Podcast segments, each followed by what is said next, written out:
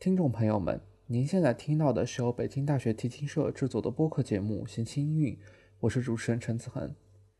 今天我们要来欣赏的这部作品呢，是德沃夏克的 E 小调第九号交响曲。这首交响曲我们在第一期的节目中已经提到过了。大致的创作背景呢，是一八九二年，德沃夏克前往纽约担任美国国家音乐学院的院长一职。这首 E 小调协奏曲就写作于他到那边的第二年，一九八三年。今天呢，我们主要对这部作品进行一些细致的结构上的分析。第一乐章，影子是柔板，随后转向快板 E 小调。影子的部分呢，是由大提琴奏出低沉而缓慢的乐句，之后又由长笛和双簧管在高音区再次奏出。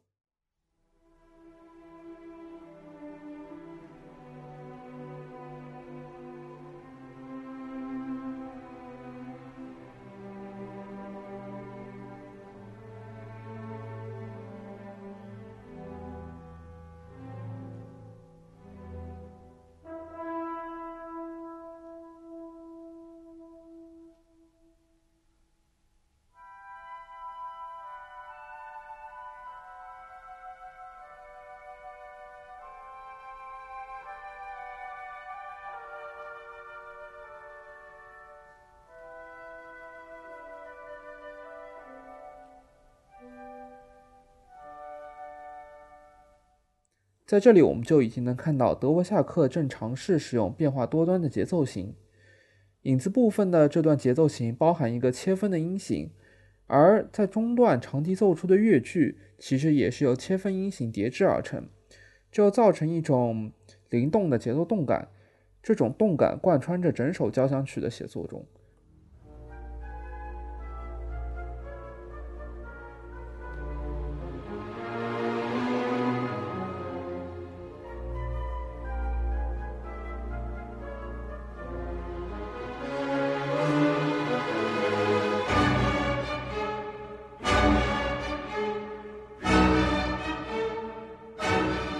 在 Adagio 部分的最后是小提尖锐的正弓，随后就进入到了乐曲主体的部分，是奏鸣曲式。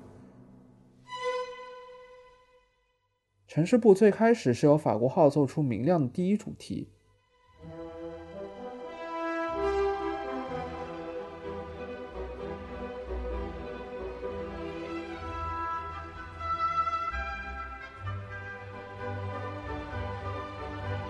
第二主题则非常有趣，双簧管呢是吹出空灵的乐句，一题则保持空弦上的泛音，二题奏出很弱的正弓，形成单音的伴奏。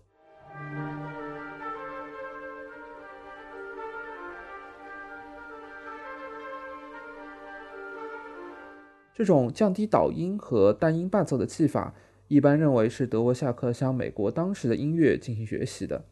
让我们再来听一下这段旋律。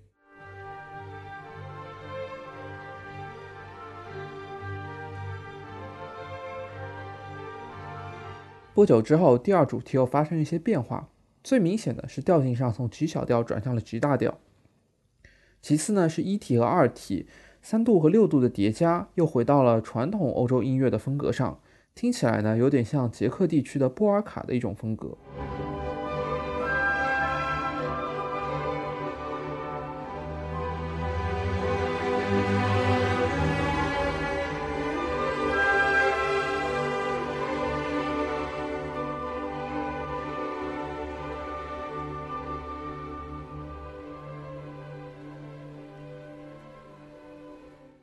发展部我们不做过多的讨论。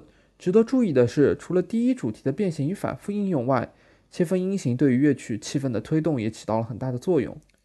一件非常有趣的事情就是，与一般奏鸣曲式所不同，这里第二主题第一次出现在再现部的时候，并没有直接呈现在主调上，而是出现在升 G 小调上，相当于仅仅提升了一个半音。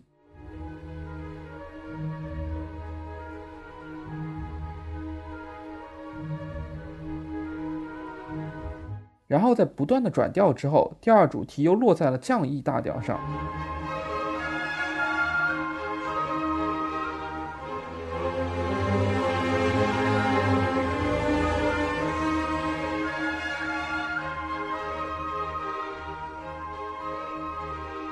但这并不是最终的结束。随着乐章周末的来临调性又最终回到了 e 小调上气氛被铜管嘹亮的音色推至高潮。那么接下来让我们完整的欣赏一遍第一乐章。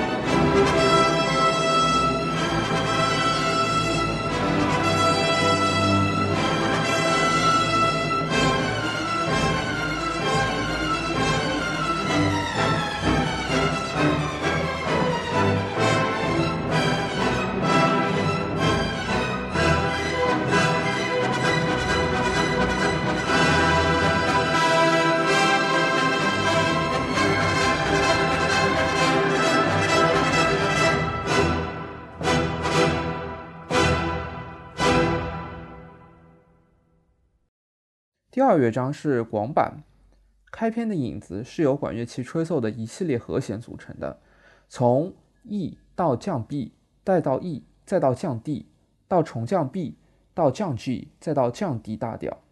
这种和声的进行绝非是一蹴而就的，在德沃夏克创作的草稿上留下过多个版本，其中较早的一个版本是从 C 大调开始，再回到 C 大调。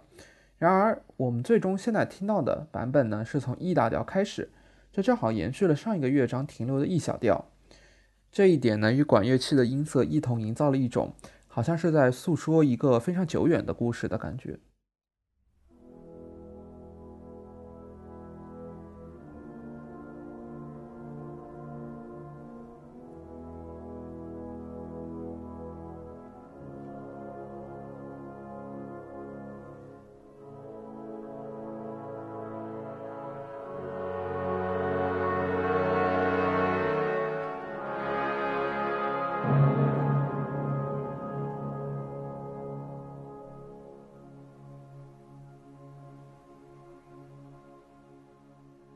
主题是由英国馆奏出的，总体上是一种宁静而悠远的氛围。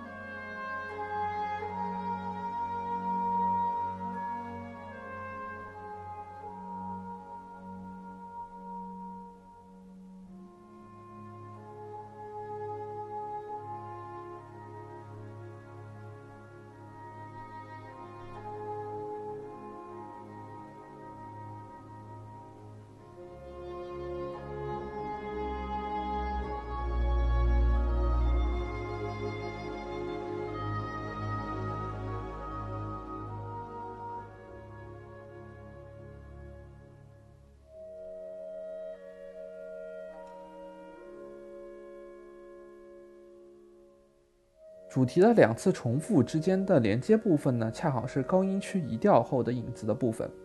随后由弦乐器重复了第一主题的旋律。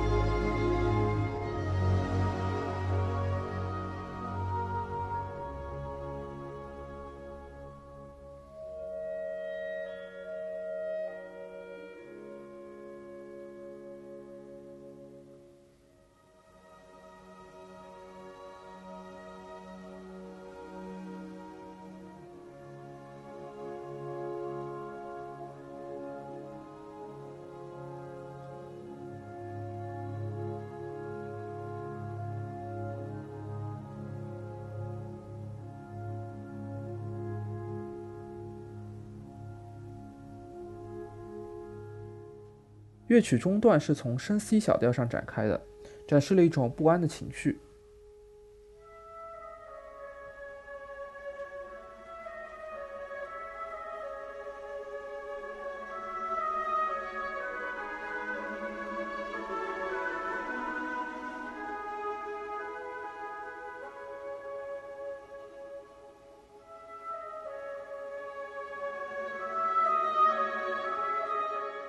值得注意的是，德沃夏克非常巧妙地进行了配器，通过木管乐器飘渺的音色、弦乐极弱强度下震中的紧张感和贝大体有力的拨弦，不断推动着乐曲紧张的氛围。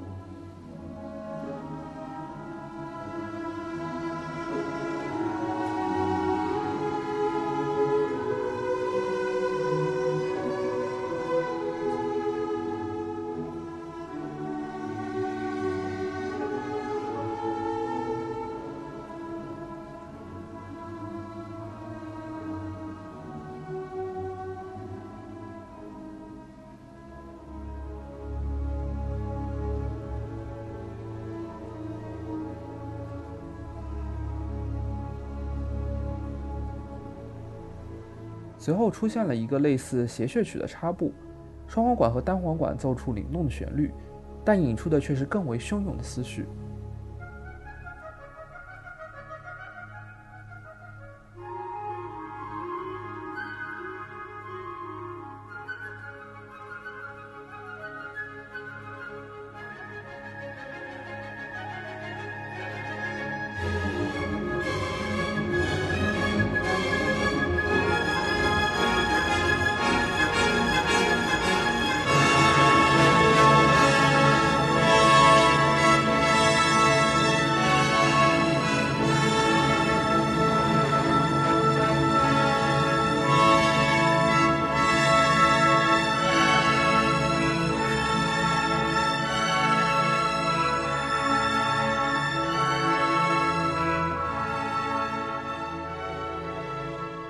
随后，主题重新出现，乐章逐渐走向尾声。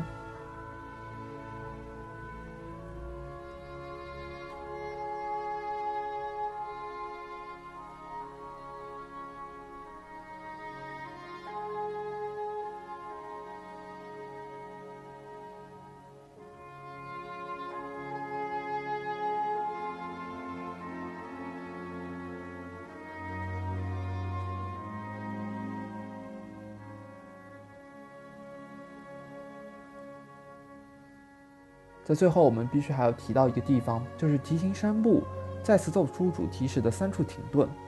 原本顺畅的歌谣在这里却略显迟疑，几乎要停滞不前。德沃夏克又想借此表示什么样的感情呢？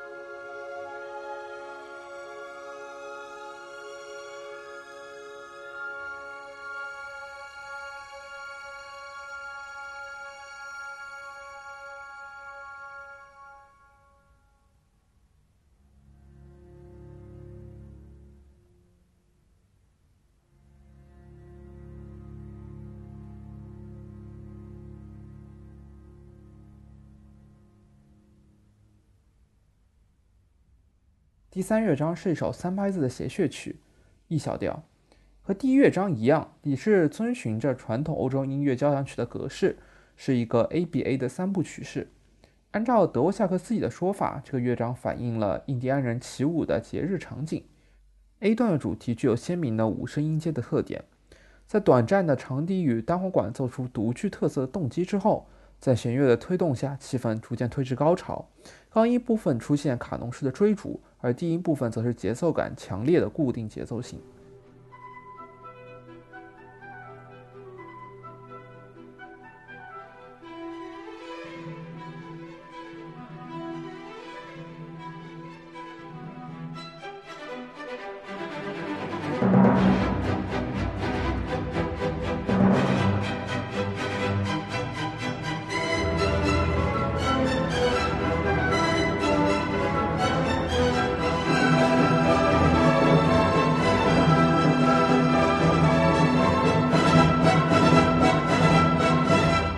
有意思的是，第三乐章的记谱是完全小节开始的，也就是说，动机是从小节的第二拍而非正拍进入的，这与几年后他写作的美国四重奏的第三乐章正相吻合。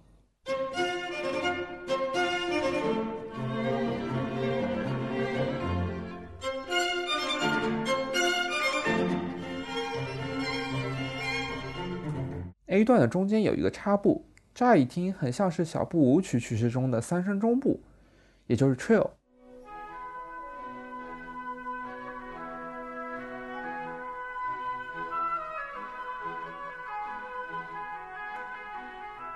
但其实上这段并不是 trill，因为很快乐曲又回到了之前被中断的狂热之中。真正的 B 段呢是一个柔缓而诙谐的乐段，听起来似乎又回到了。捷克的民间音乐风格上，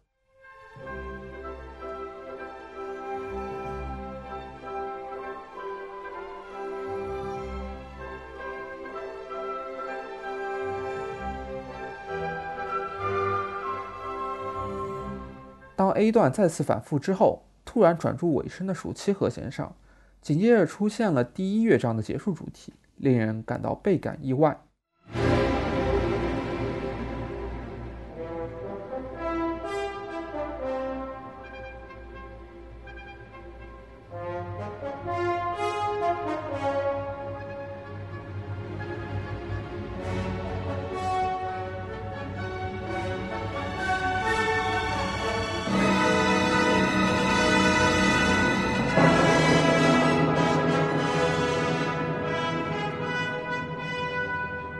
在这个乐章的写作当中，德维夏克和贝多芬的写作手法颇具类似，都是给人以非常意外而惊喜的感觉。下面让我们完整的欣赏一下第三乐章。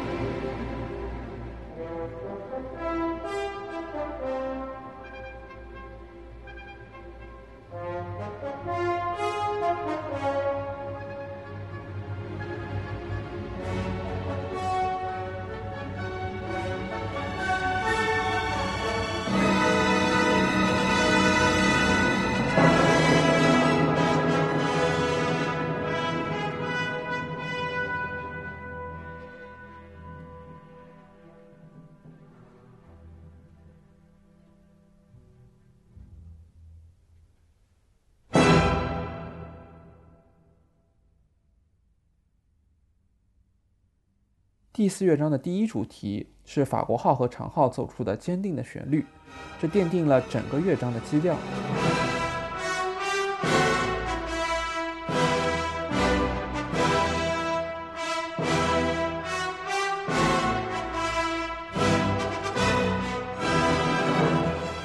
随后出现的一个动机，以快速的三连音和铜管乐器有力的拍点为特征。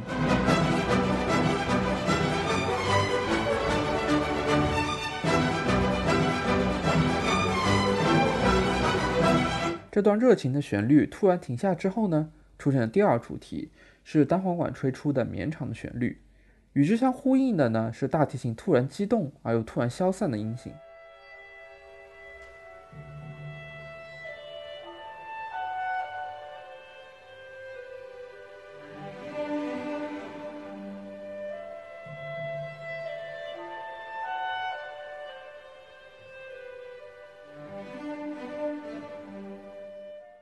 第四乐章的一个重要特点就是频繁地出现了前三个乐章的材料，而不仅仅是像传统维也纳派所写作的第四乐章那样，仅仅在开头重现一下前三个乐章的材料，却不在后面的部分中提及。一个呢是发展部，发展部是从法国号吹出移调后的第一主题开始的。注意到这里大提奏出的是两倍速的第一动机。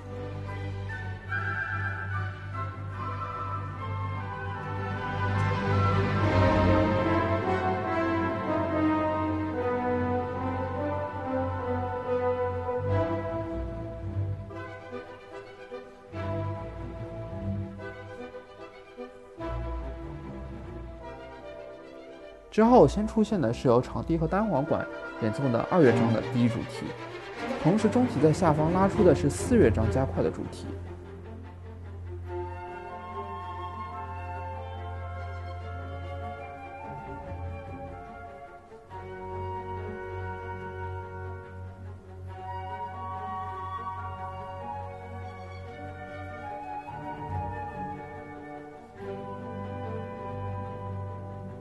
第二个例子呢，是在接近尾声前的连接段落中，第一乐章的主题在不同的声部间流转。首先是大提琴，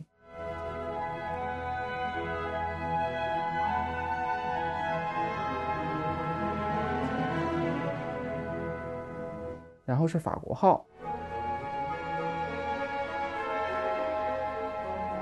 然后是大提与大管。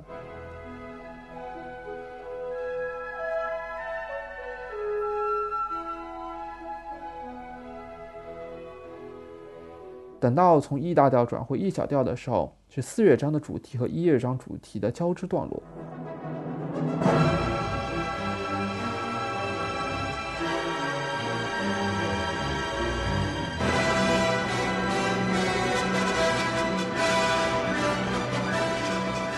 紧接其后发生的是一系列转调。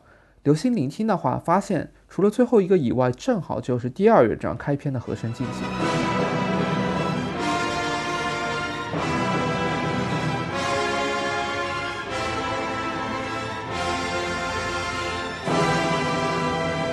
第二乐章的主题出现在这个激烈的段落之后，而第三乐章的动机则作为回应，以此在长笛到小提、中提、大提之间流转，最后回到第四乐章的主题上。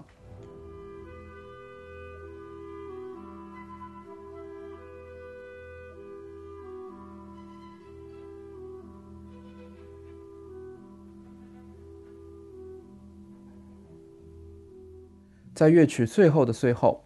四乐章在辉煌的齐奏中，伴随着一乐章的动机的深深提问，走向终点。这个乐章可谓是整首交响曲中结构最复杂、材料最丰富的一个乐章了。那让我们接下来仔细的欣赏这个乐章。